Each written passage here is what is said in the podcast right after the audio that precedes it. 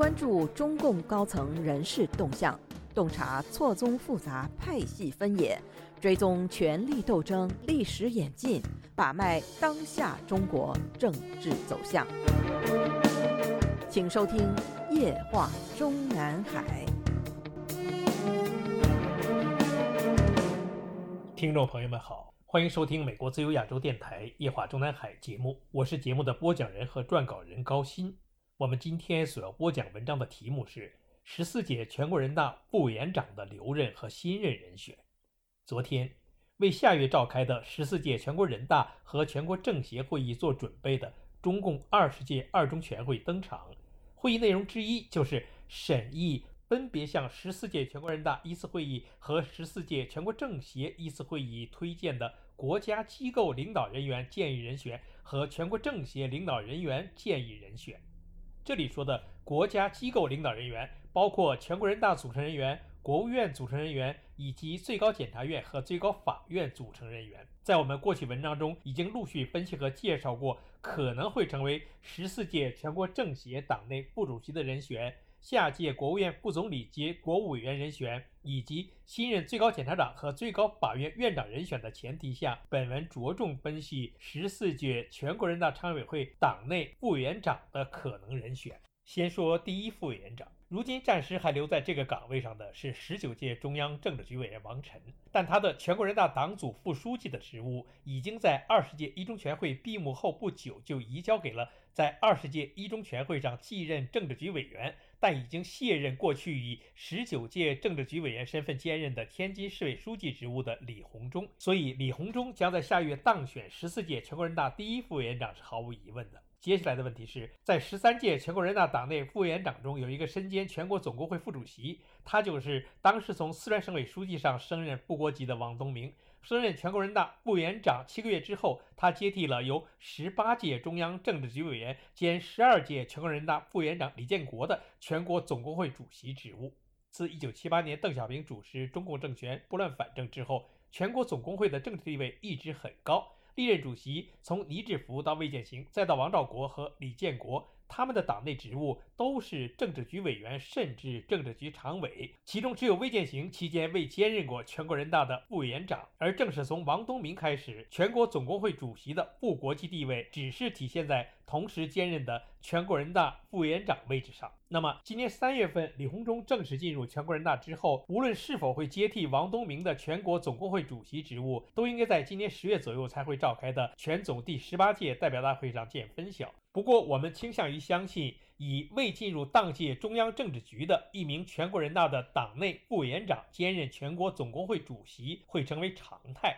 所以，二十大上已经连任中央委员的王东明，在今年三月继任全国人大的副委员长之后。他的全国总工会主席职务也将会连任一届。我们本专栏前一星期播发和刊登的张庆伟为何输给了自己的老部下马兴瑞和袁家军一文，介绍了去年十月召开的中共二十大之前。我们本专栏前一星期刊登和播发的张庆伟为何输给了自己的老部下马兴瑞和袁家军一文，介绍了去年十月召开的中共二十大之前。外部媒体几乎是一致看好，此前一年才从黑龙江省委书记平调为湖南省委书记的张庆伟将会是新入局的可能人选之一。依据第一当然是年龄，一九六一年底出生；依据第二当然是资历。现如今在二十大上所有连任中央委员里，除了习近平和赵乐际，就只有两个从第十六届到二十届已经连任了五届中央委员的，一个是比习近平年轻八岁、比赵乐际年轻四岁的张庆伟，另一个是比张庆伟年长一岁半，下个月就要从最高法院院长位置上离任的周强。换句话说，在所有的二十届中央委员里的五届元老，只有张庆伟一人目前还只是正省部级。这就是为什么我们比较相信张庆伟会在下月召开的全国人大会议上被习近平犒赏一届全国人大的副委员长。从省委书记直升全国人大副委员长例证之一是前面所说的1956年出生的王东明。王东明其人的特殊之处在于，他被从中央空降到地方的职务已经是中组部的副部长和中央机构编制委员会办公室主任，是十七、十八、十九和二十届中央委员。另一个从在任省委书记位置上直升全国人大副委员长的例子是现任十三届全国人大副委员长吉炳轩，他是十年前从黑龙江省委书记、省人大常委会主任位置上被升任十二届全国人大副委员长，五年前又连任了一届。此人的背景是被从中央空降地方之前，已经是中央宣传部主持常务工作的副部长兼中央精神文明建设指导委员会办公室主任，也是十七、十八和十九届中央委员。所以，仅仅从这个角度分析，除非习近平是要像对待胡春华一样，故意给张庆伟难堪，否则在二十大上未安排入局的前提下，怎么也应该给一个象征性的部国际职务。现存的十三届全国人大的党内副委员长中，吉炳轩、张春贤和曹建明均未在二十大上连任中央委员，所以只能一起在今年三月一退到底。吉炳轩是一九五一年出生，张春贤是一九五三年出生，二十大上未能连任中央委员，完全是年龄所致。去年十一月，我们本专栏发表了符合年龄但却落选二十届中委的人大副委员长。和政协副主席们一文中分析说，到二零二三年三月才换届的那些局外部国级领导人，在二十大上是否连任中央委员，八下的原则似乎是严格坚持了。但六十七岁或者六十七岁以下者，谁能谁不能在二十大上连任中央委员，那就要看习近平的个人喜好了。对外堂而皇之的说法是，党和国家领导职务不是铁椅子，不合年龄的也不一定当然继续提名。要坚持事业为上，根据工作需要、人选条件、廉洁情况和形象口碑，能留能转、能上能下，树立新时代鲜明用人导向。而十三届全国人大的党内副委员长中，除了前面说过的1950年出生的王晨，1951年出生的吉炳轩，1953年出生的张春贤，还有两个少数民族党干，即1953年出生的维族党干艾立庚、伊巴明海和1951年出生的藏族党干白马赤林等五人，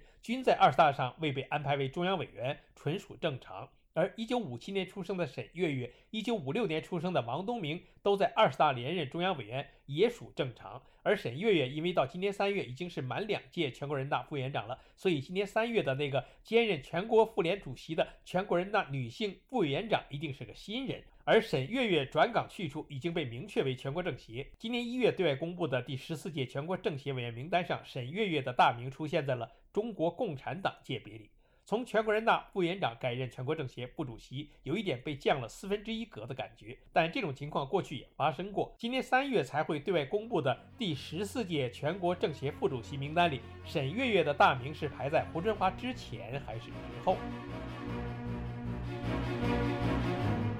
您现在收听的是自由亚洲电台夜话中南海栏目，高鑫主持播讲。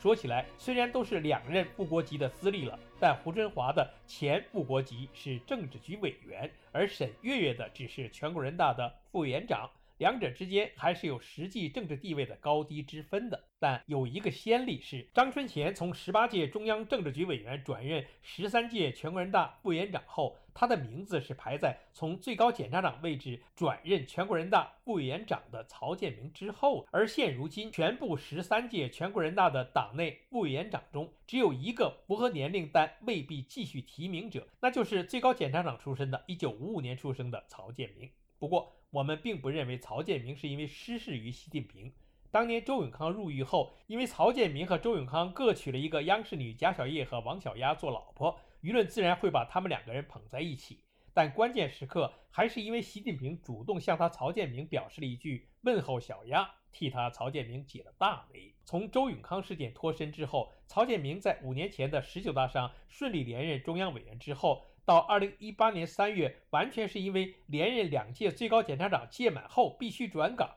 这才被习近平犒赏了一届全国人大的副委员长。如今他虽然符合被继续提名的年龄条件，但到今年三月为止就连任了三个整届的副国级职务了，两个整届的最高检察长加一个满届的全国人大副委员长。于是，即使是仍然符合年龄，处理方法也是不进则退。早在去年二十大召开之前。我们就听到过一个说法，即担任不同岗位的国家领导人最多三个满届，特殊的统战代表人物不在此限制之列。任满后，即使仍还符合年龄，仍不再安排连任。政治局委员最多连任两届，不进则退。那么，依照这个原则，如今的沈月月担任国家领导人只有两个满届，所以只要符合年龄，还可以再转任一届另外岗位的国家领导人职务。而胡春华已经连任了两届中央政治局委员，除非升任政治局常委，否则只能出局。同时，因为仍然符合年龄，所以只能转任一届非政治局委员担任的副国级职务。我们在过去的文章中也已经分析过，到今年三月，周强的最高法院院长就任满两个整届了。如今的他和沈月月以及胡春华的大名一起出现在了十四届全国政协委员名单中国共产党界别中，所以也只有和沈月月、胡春华并列全国政协副主席一条出路了。自此开始他的第三个副国级任期。至于下个月就将接替周强最高法院院长职务的人选，正如我们本专栏的上篇文章《唐一军二十大落选导致的中央政法系统重新洗牌》中所分析的那样。要么会是现任最高检察长在二十大上连任中央委员的张军，要么就可能是现任最高检察院主持常务工作的副检察长在二十大上首次被安排为中央委员的童建明。我们从多个渠道得到的信息都是说，唐一军本来是被习近平计划中的最高法院院长接班人选的。与此同时，在英勇被计划为最高检察长接班人选的前提下，张军的未来出路在二十大召开之前还是被内定为连任中央委员，而后接替曹建明的全国人大副委员长职务。但全都是因为唐一军的意外落选中央委员，导致习近平只能改变计划。所以，我们现在相信张军改任十四届全国人大副委员长的可能性，似乎是小于改任最高法院院长的可能性。持此分析的主要依据就是童建明的资历较浅，同时他又算不上是习近平的嫡系。无论张军是否会进全国人大系统，肯定还会要有数名现职为正省部级的四至五人，包括少数民族党干，成为十四届全国人大的新任党内副委员长。先说少数民族。现任十三届全国人大副委员长中的1953年出生的维族党干艾立庚、伊巴明海和习近平同龄，也和习近平一样是知青出身。此人已经连任了两届全国人大的副委员长，在2013年3月被安排为十二届全国人大的副委员长之前的职务是新疆维吾尔自治区人大常委会主任。再往前的职务是新疆维吾尔自治区政府副主席和新疆维吾尔自治区党委常委，而去年十月产生的二十届中央委员名单里只有一个维族代表，那就是现任的新疆自治区政府主席艾尔肯·杜尼亚兹。此人是十九届中央候补委员，二零二一年九月才升任了新疆自治区政府代主席，二零二二年一月当选为主席。如果类比艾立庚、伊巴明海之前的中共全国人大副委员长中的维族代表司马懿·特里瓦尔蒂，今年三月才会对外公布的十四届全国人大副委员长中的维族代表，有可能就是艾尔肯·图尼亚兹。但是，这个人又是在今年一月十八日举行的新疆维吾尔自治区第十四届人民代表大会第一次会议上，刚刚再次当选为自治区政府主席。自治区主席产生两个月之后就换人的可能性有多大，值得怀疑。同样，二十届中央委员里也只有一个藏族代表，是现任西藏自治区政府主席严金海。而十九届中央委员，一九五七年出生的现任西藏自治区人大主任洛桑江村，虽然因为年满六十五岁，没有在二十大上连任中央委员，作为少数民族代表，在不进中委的情况下出任一届全国人大的副委员长的可能性不是没有。现任十三届全国人大副委员长中的藏族党干白马赤林，曾是十八届中央委员。十九大上因为年龄原因未连任中央委员，但十九大召开的次年三月，还是被安排了一届副委员长。与之同理，五年前当选为新疆自治区的人大常委会主任，今年一月刚刚离开这个职务的维族党干肖开提一明，虽然没有被安排为二十届的中央委员。但是他以维族党干代表身份出任新一届全国人大副委员长的可能性还是很大。至于非少数民族代表的十四届全国人大新任党内副委员长，较有可能包括的应该还有已经在二十大上连任中央委员的铁凝和万立俊。详细的内容留待我们本专栏下篇文章介绍。听众朋友们好。我们今天的夜话中南海节目就播讲到这里，我是节目的播讲人和撰稿人高鑫，谢谢各位收听，我们下次节目再会。